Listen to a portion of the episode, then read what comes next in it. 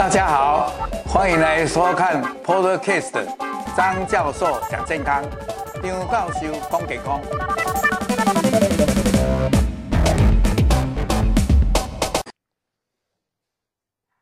哎，亲爱的朋友，大家好，又到了我们每礼拜四的直播节目，张教授讲健康。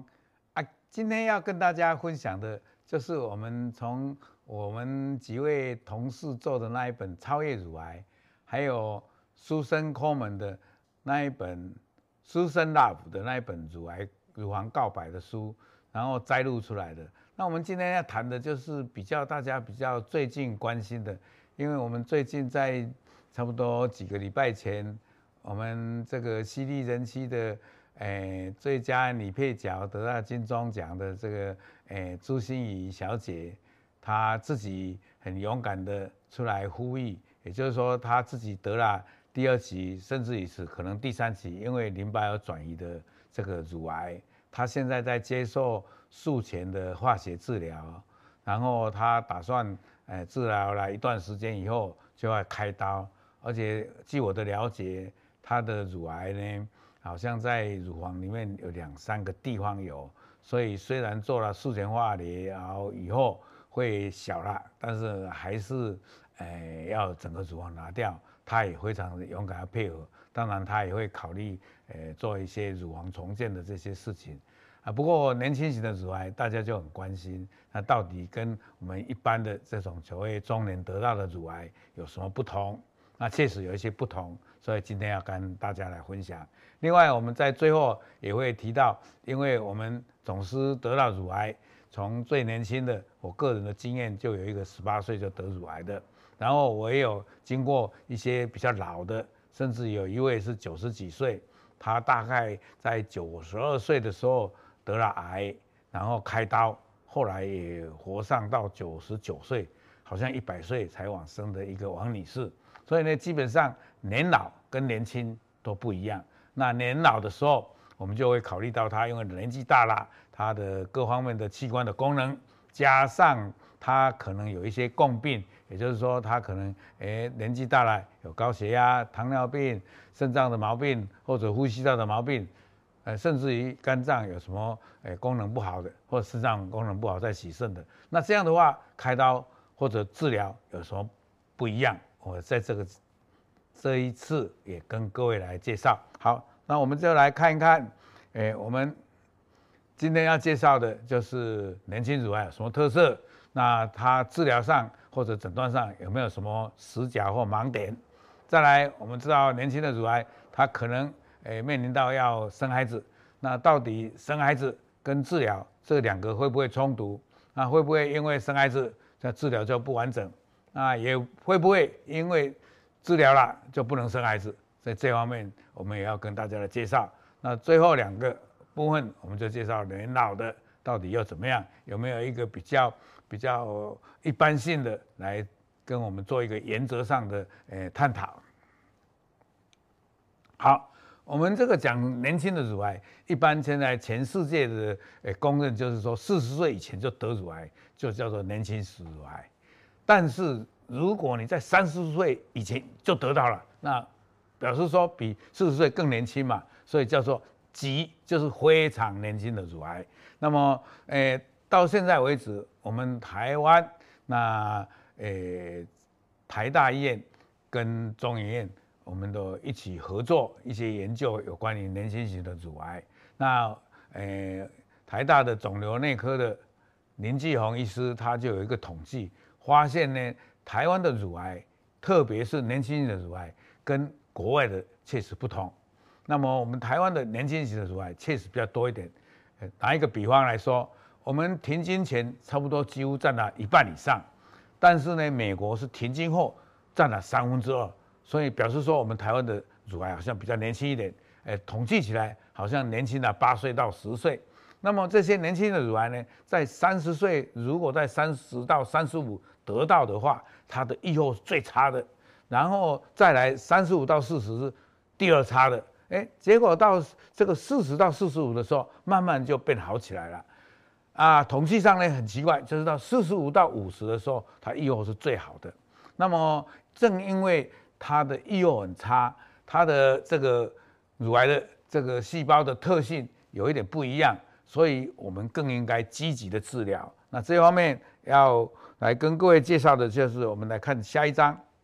那年轻的乳癌有几个特色，第一就是因为他可能比较年轻，所以呢，他就想说他比较不会得乳癌，所以呢，他就比较说检查上就比较不会去检查。所以我现在在这里强调，那我们呃大家知道五月也快到了母亲节，呃借这个机会，我们是所有的我们台湾的妇女朋友，虽然现在疫情很紧张，但是大家如果做好防疫措施，也打好了疫苗，事实上呢，每一年。那三十五岁以上，其实都要去找医生做一个例行的检查。那因为呢比较疏忽，或者因为年轻认为比较不会诶得到乳癌，所以加上呢，因为年轻的关系，乳癌是比较致密的。也就是说，因为它的乳腺组织比较发达，然后呢，它的脂肪组织比较少，相对的乳房比较致密。啊，其实致密的时候呢，诶，在触诊方面。就比较难去摸到肿块，那么致密的乳房呢，对于乳房的 X 光摄影也它的诊断的这个准确率也比较差。比如说，我们乳房的 X 光摄影其实是用来在四十岁以上才来做，有的人甚至于说四十五岁以后才能做。为什么呢？因为年轻的时候致密的乳癌做起来结果诊断率比较差，准确率比较低，加上加上。我们知道乳房致密的话，你这个在乳房 X 光照射的时候，因为乳房 X 光照射多少一些辐射剂量会比较敏感。有人说照的次数太多了，反而对我们这个乳房的组织有一点刺激。有人说会反而会增加得乳癌的机会比较多一点，甚至于会得了其他的癌。所以我们都常常主张年轻的人的乳癌是要用超音波来做的。另外呢，我们知道我们现在国内甚至于国外一样。这个筛检呢，都是在做美国呢、英国呢，都是在做五十岁以后才做，每两年或每一年。我们台湾呢，因为年轻化的关系，提早到四十五岁，但是毕竟还是四十五岁，顶多是有乳癌家族史的这些妇女们，就会在四十岁才来做，以后做。但是这些四十岁以前的，就基本上还没有筛检的过去。诶，正因为这样，所以好像我们统计起来。三四十岁以前，特别在三十跟三十五，它的肿块也因为这样的诊断比较不容易啊，没有比较诶定期的在检查，所以呢，它的肿块都大一点。还有还有一个最重要的就是说，诶，乳癌的这个诶细胞呢，好像在年轻的时候，它的恶性度比较高。我们讲这个乳癌的恶性度高的意思呢，也就是说，它可能它的这个增殖的，就是说它乳癌细胞长得会比较快。啊，乳癌细胞呢，特别在女性呢，它一起，它在原来的这个病灶里面，它会向外面的扩展伸展会比较快一点，而且扩展的范围会比较大一点，加上呢，它可能会比较，哎，跑到别的地方，转移到别的地方，所以呢，这个我们叫做它的恶性度比较高。我们台湾的乳癌年轻人呢也很奇怪，它的那个荷尔蒙接受体的阳性的很多，哎。国外呢才占四五十，我们差不多占到六十七，百分之六七，将近三分之二以上。所以呢，这些荷尔蒙接受体阳性的，照说它的预后会比较好。但是我们年轻型的这些阳性的荷尔蒙接受体阳性的这些乳癌呢，它的这个预后是差的。所以这些看起来让我们觉得，确实年轻型的乳癌它有一些跟中年型的。这些在停经前后的这些中年的妇女的乳癌，确实有很大的不同。好，我们来看下一章。那么它还有什么的一个治疗的趋势呢？因为年轻总是希望把乳房保留，所以年轻的时候，乳房得得到乳癌的这些我们的妇女朋友，我们这些年轻的这些女性们，她都总是会要求我们的团队把它保留乳房。那么我刚才提过了。保留乳房，我们是当然把它切得很完整，但是呢，毕竟呢，因为它的渗透性比较高，也就是说它长了这个病灶，它向四面八方这样扩展出去的，所谓叫做 intraductal component，就是呃乳癌管内的这个呃范围，它会扩展比较快。那这样的话，它再发的比例，也就是局部再发的比例会高一点，好像比这个中年妇女的乳癌高了两倍。另外呢，因为它的荷尔蒙接受的阳性比较多，所以呢，它就要做一些抗荷尔蒙的治疗。那抗荷尔蒙治疗，我们现在知道有第一代、第二代的。那我们有时候未来要诶、呃、做比较好的药，也许有时候还会加上所谓的停经针，诶、呃、来保护卵巢，然后来用这个第二代的抗荷尔蒙的治疗。还有呢，刚才也提到了，可能他刚好在生育的年龄，他可能刚结婚啊，可能他想要有 baby，那这时候就要有生育的考量。所以这时候要冻卵呢，还冻胚胎呢，还有我们在治疗的期间怎么样保护他的卵巢，不要让他卵巢的功能去退化或受到一些损害损害。那这方面的生育的考量，我们就变成很重要。所以这时候我们都会照会，也就是像我们这些呃诊断治疗乳癌的这些团队呢，就会在这些年轻型的乳癌来照会这个我们的。这些生殖医学的专家们，也就是在妇产科的生殖医学中心的做咨询跟请教，然后配合他们啊做一个比较完整的一个生育的规划。再来，最后我要讲的就是年轻，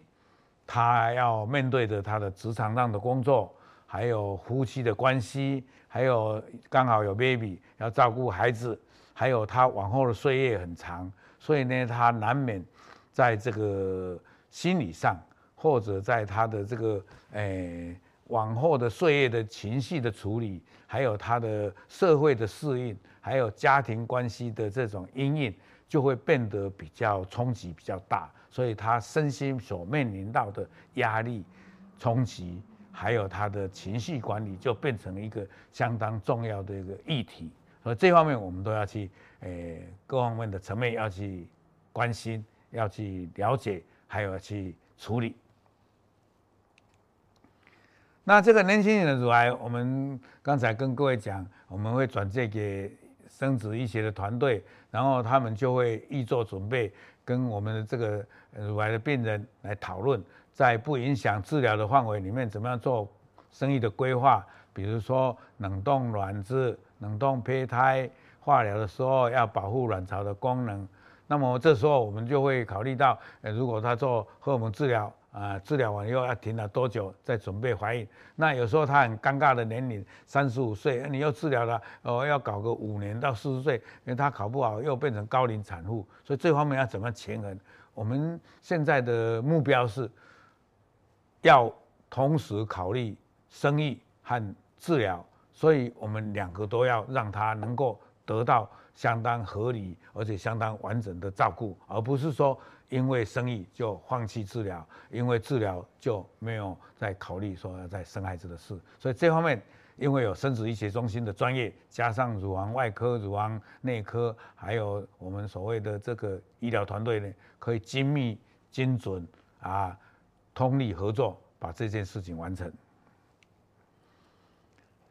那么也有一种情形，就是说他在治疗中意外说发现怀孕。那这时候我们要有很多的考量，比如说他是在治疗当中真的要化疗，而且很很急迫，那可能呢，他是在怀孕的初期，那我们真的有时候就会把它诶做这种人工的流产。但是只要在第二怀孕的中期跟后期，我们都尽量要保持 baby，这一点我们大概都能做得到。也许我们有时候诶用的药比较不要影响到 baby 的。啊然后我们放射线治疗尽量不要做，然后我们为了不要做放射线治疗，也许我们会考虑把整个乳房呢拿掉，用重建的方法。而且，哎，我们这个化疗的药有些对哎婴儿会影响的，我们就不要用，我们就别的药来取代。所以其实在这方面，哎，都相当成熟，哎，相当有哎标准的方法来做。所以这方面大家就不用担心。好，我们来看。下一章，那刚才已经有跟各位提过了，说是怀孕的初期，建议治疗性的流产，然后孕妇想保留孩子，可以先进行把整个乳房拿掉，然后到孕怀孕的中期的时候，我们再介入化疗。其实现在有很多化疗药，药效也是很好，但是对婴儿也不会影响，而且照样你可以怀孕，照样可以生孩子。当然中期就比较好了。不过我们就是这时候比较不会考虑说做放射线治疗，我们怕做放射线治疗之后再怎么样保护，有时候会去呃对这放射到这个婴儿，有时候不好。但是后期以后就比较简单了，就我们呃就提早把它催生，呃然后用剖腹生产，然后再来引产以后，我们就可以做跟原来一样的方法的治疗。好，所以我们这个年轻乳癌，我们就做一个结论。哎，刚才跟各位讲，在台湾啊、当然在东方邻近的这些日本、新加坡、香港，乃至于东南亚的国家，韩国这些都哎比较年轻会得乳癌。那所以我们这一方面呢，就要我们自己，哎，我们的国家，我们要有对自己这个年轻乳癌的这些统计的资料，它的它的预后，还有它的细胞特性，还有它治疗的这个指引，我们就要全面的翻新，不一定跟欧美的一样。啊，刚才也提到了，呃，我们这个 baby 如果要生下来，而且有生育的这个考量的话。我们一定要把生育的这个考量的计划列入我们治疗的一个诶范围里面，诶不能说偏废。啊，第三就是说，诶现在我们整个国家对于这些不管是乳癌、其他的癌症一样，我们都有所谓的癌症品质认证，所以呢，诶只要合格的，那么都有一个相当坚强的那个癌症的团队，那么他们里面就不只是是外科的，还有肿瘤内科。甚至于还有所谓的放射线治疗师、呃医师，还有我们的影像医学科医师、病理科医师，还有就是说，如果要重建，也有整形外科的大夫啊，在心理上也有精神科的支持，还有营养方面也有营养师。啊，这样的话，我们叫做一个多科的团队，所以在这个多科团队里面，哎，我们会做很好的沟通讨论，甚至于规划，还有做一个治疗前的一个叫做，呃，治疗计划书，然后在治疗当中，我们也有一个监视的系统，看有没有照这样做，还有它有副作用之后，我们怎么样处理。所以这些年轻的乳癌，我们绝对不要放弃，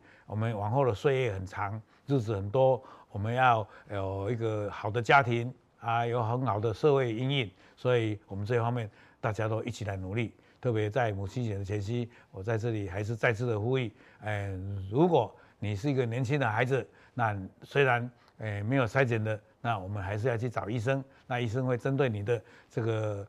个人的这些生意的哎状况。或者你的荷尔蒙的状况啊，有没有月经？月经怎么样？还有你诶、家族史，家族史很重要，就是说你家里有没有得过乳癌的人啊？这方面中多方面的考量以后，会跟你诶、做充分的讨论，做必要的检查。这方面我期待这里诶、希望大家特别在疫情的时候，我们做好这个防疫的措施，打好疫苗。事实上，现在的 Omicron 诶是传染力很强，没错，但是它的诶、中症、重症比较少了。都是轻症化了，所以大家诶只要因应得宜，我们这种诶例行的要健康检查诶不能偏废，在这里也是跟各位提醒。好，接着我们就来讨论所谓年长的，就是呃老人家的。所谓年长，我们现在都把它定义，以前都说六十五岁，现在都是七十岁，甚至有的人还讲到七十五岁，因为我们知道我们台湾的这个女性的。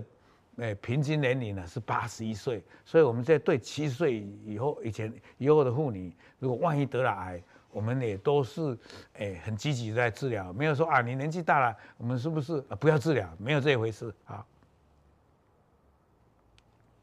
好，那么因为我刚才已经提到了，因为国民的平均寿命不断的增加，事实上呢，现在是一种很有趣的现象，就是说年轻的乳癌占的很多。但是因为年这个国民的这个平均年龄高嘛，所以呢变成说五十岁以后的病人，哎，到六十岁、七十岁、八十岁，因为他还活着，所以他也有机会得癌症。所以年纪老的也不少，所以变成一个就是说年纪轻的占的很多，但是这一方面这里年纪长的也慢慢在增加了。所以呢，现在我们对老人家就会比较有一个不同的评估机制。所谓的叫做周全性老年评估。周全就是 comprehensive，老人就是 geriatric，评估就是 assessment。那 comprehensive 的第一个字母是 C，那 geriatric 的字母的第一个头叫做 G，那 assessment 是 A，所以叫做 CGA，comprehensive geriatric assessment。那这个老年周全老年的评估就很重要。那么周全老人的评估，他就会特别注意你的认知功能，也就是你有没有诶失智啦，或者你的记忆怎么样啦，你的判断力怎么样了，你的认知功能强不好不好啦？另外呢，我们就更重要的会来注意你的心肺功能，还有注意你的肾脏功能，注意你的肝脏功能，呃，甚至于你。注意你的骨骼肌肉系统，哎，你的走路好不好？哎，这些都我们都会了解。当然，我们会整体来考量。那这个就有一个表，它会帮你算分数，然后就会归类。哎，你是一个跟年轻人完全一样的啊，你是稍微上，哎，器官上有一个失能，但是哎，在治疗上也是跟正常的这个哎年轻的人的治疗一样。这个叫做轻度的，再来有中度、重度、严重度。所以有这样的分法，那这个就很重要。那这个就变成我们针对七十岁以上的老人，万一得了乳癌，必定要接受这个所谓的周全性老年评估。那这个刚才讲过，这个是二零一四年国际老年肿瘤协会他们定出来的，所以他是要帮助七十岁以上的人，在了解他在治疗上有没有什么要特别注意的。他治疗结果是不是跟诶中年的妇女一样？那这些老年问题，诶，我们在这个 CGS 里面就要很完整的去询问，然后记录起来，那就会提供给医疗团队一个很好的一个诶指引一个资讯。诶，再来呢，就是说，诶这些共病有没有我们要注意，他有没有合并高血压或者心脏的毛病，诶心律不整，甚至于有没有痛风、糖尿病。还有没有肝硬化？还有没有肾功能不全？甚至于有没有在做呃洗肾的，就是血液透析，这些我们都要注意。那我们对于不同的处置，有没有要跟中年的妇女不一样？比如说这个药比较猛一点啊，是不是老年的就不要用？诶啊，他这个因为呃打了以后对肾脏不好，他的肾脏功能比较差，那也许我们就这个药就要用别的药来替代。那这一方面呢，就是我们要多方的考量，完整的评估，然后做一个很精确精准的一个治疗计划。那当然，这当中我们对于老人更重要的会关心的就是他的食欲，还有他进食的状况。有的老人呢，他的这个牙齿坏掉了，然后他可能他的这个嗅觉细胞差了，味觉细胞也差了。食欲很差啊，进食不好，营养状态差。那也许老人呐、啊，他的这个新陈代谢，所谓的基础代谢率降低了，他又平常不太运动，可能他的肌肉减少了，可能他的骨质疏松了啊，甚至于他我刚才讲的，可能他有这个失智的情形，所以呢，他认知方面还有他的判断方面比较差。那这一方面呢，可能他将来的用药啦，或将来的处理怎么样的配合度和合作的情形，我们都要多方考量。还有他照顾的人怎么样，还有他的心理状况。还有我们的，比如说他又是独居老人啊，又是诶、这个比较穷一点，那这些人我们社会或者我们的政府有没有什么呃福利措施？还有他的支持，社会支持怎么样？这些都是我们要考量的，就会比中年的妇女考量的因素比较多啊。治疗上当然会比较棘手一点，但是如果你评估的正确，治疗的方式又对了。然后团队的支持跟照顾跟追踪都也很完整，而且都照步来做的话，那其实它的效果也很好，所以不能轻言放弃。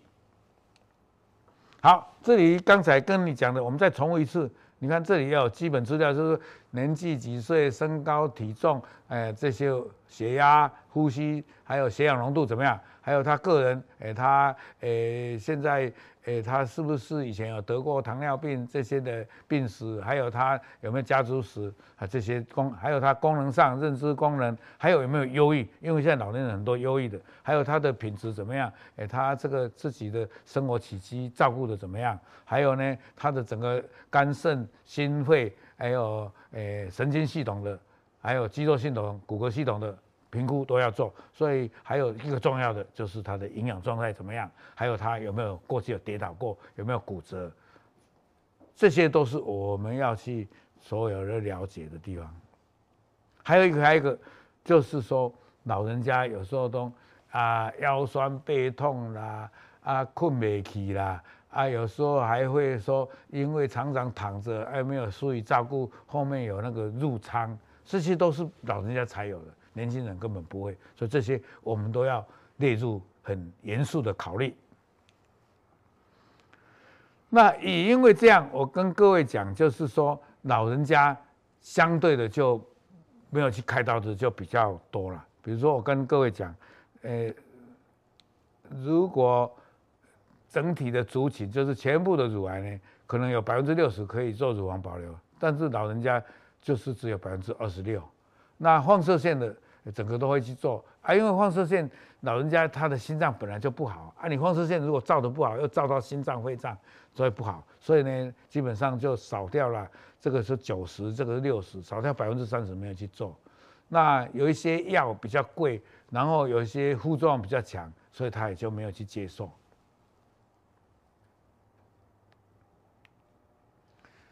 那我刚才讲，老人家还有几个状况我们要去注意的。第一就是他有共病，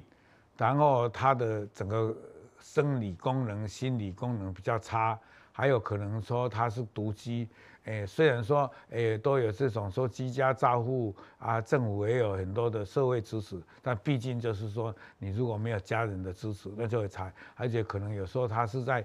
青山拿来，到底较偏僻，交通上不便。哦，这些呢，就是诶，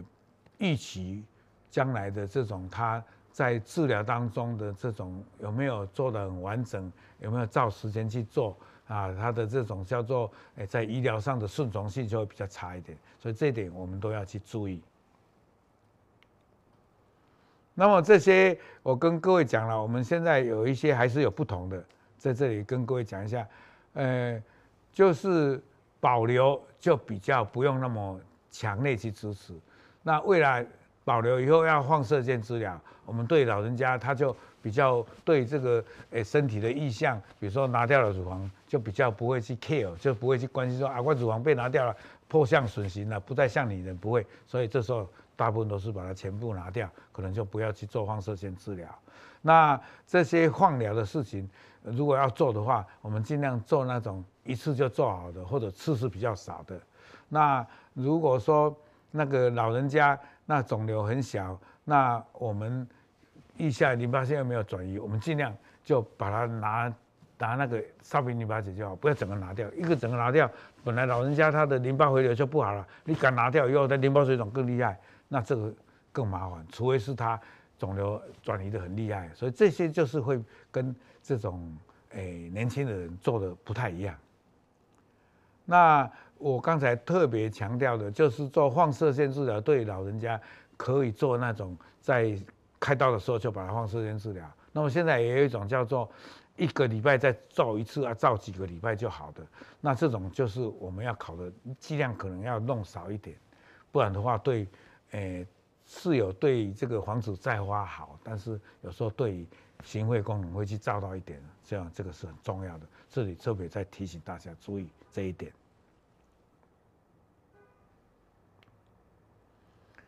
那在用药的时候呢，普通要用到十年，老人家的话就可能用五年就好了。那诶，尽量用的，如果像诶有肝肾不好的人，我们用的药还是尽量减量。这个我的意思减量不是说就好像不照常理出牌，而是说。用的那个副作用比较少的药，我们来考虑来用。那这一方面也是我们要考虑的东西。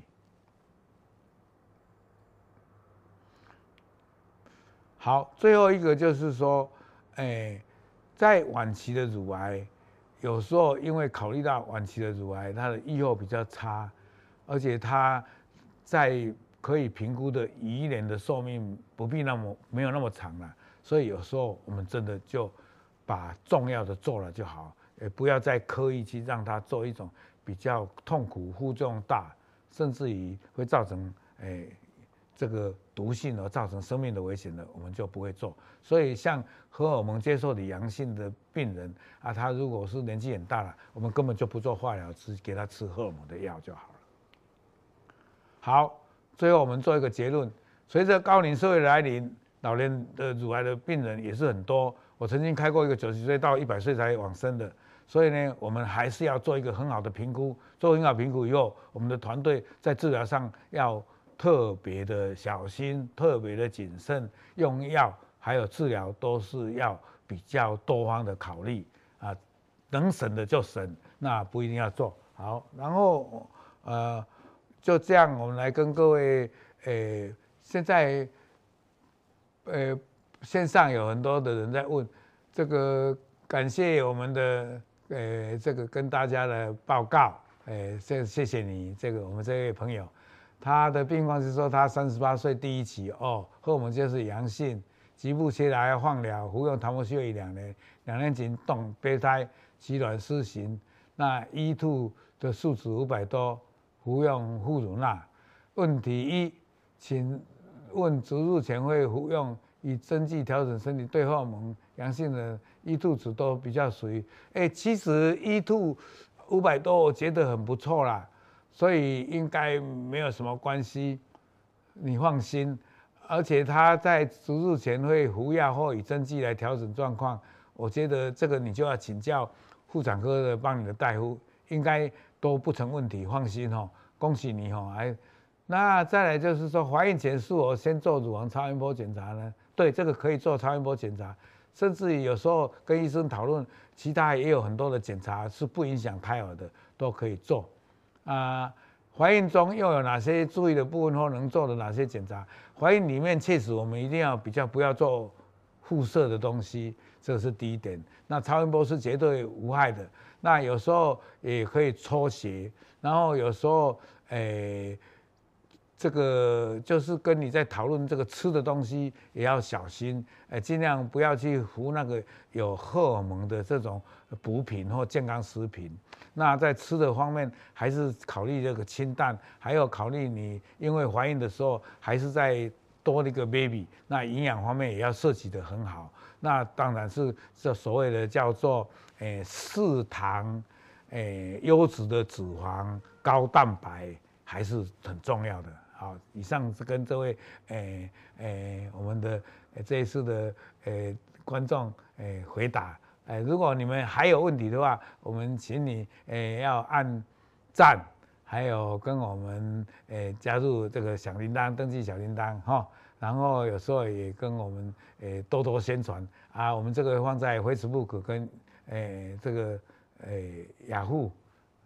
呃，希望大家去看哈。好。好，还有一个就问了，请问教授，老人家如果有高血压、糖尿病，身体又比较瘦，哎，高血压、糖尿病，身体比较瘦弱，其实这些如果在例行的这个很规律的治疗，哎，其实不太影响，放心，还是可以做化疗的。只是化疗的这个用药方面，哎，那个肿瘤内科还有我们都会跟你做很充分的沟通讨论，放心。问在什么时候才能打停经针？哎，然后年轻乳癌管腔型服用泰莫西恩无需化疗。至于停经针的部分，主治医师说不要打停经针。停经针是这样，呃，我们这些年轻的乳癌因为还没有月经停啊，那如果你的是像这个叫做管腔型 A 的，有时候真的是只有吃泰莫西芬就好了。那因为你那 Ki 六十七都很低，不一定要打台停经针。反而是肿瘤稍微大一点，第二期的啊，或者诶诶肿瘤。有一点点，呃诶，那个淋巴转移，有时候不想用化疗，那时候要加加打才打停经针。好，我们今天到这里啊，非常高兴。那我们还是陆续每礼拜四会跟各位播出啊，希望你们诶都来听听我的这个诶张教授讲健康，按赞啊，加入小铃铛，谢谢。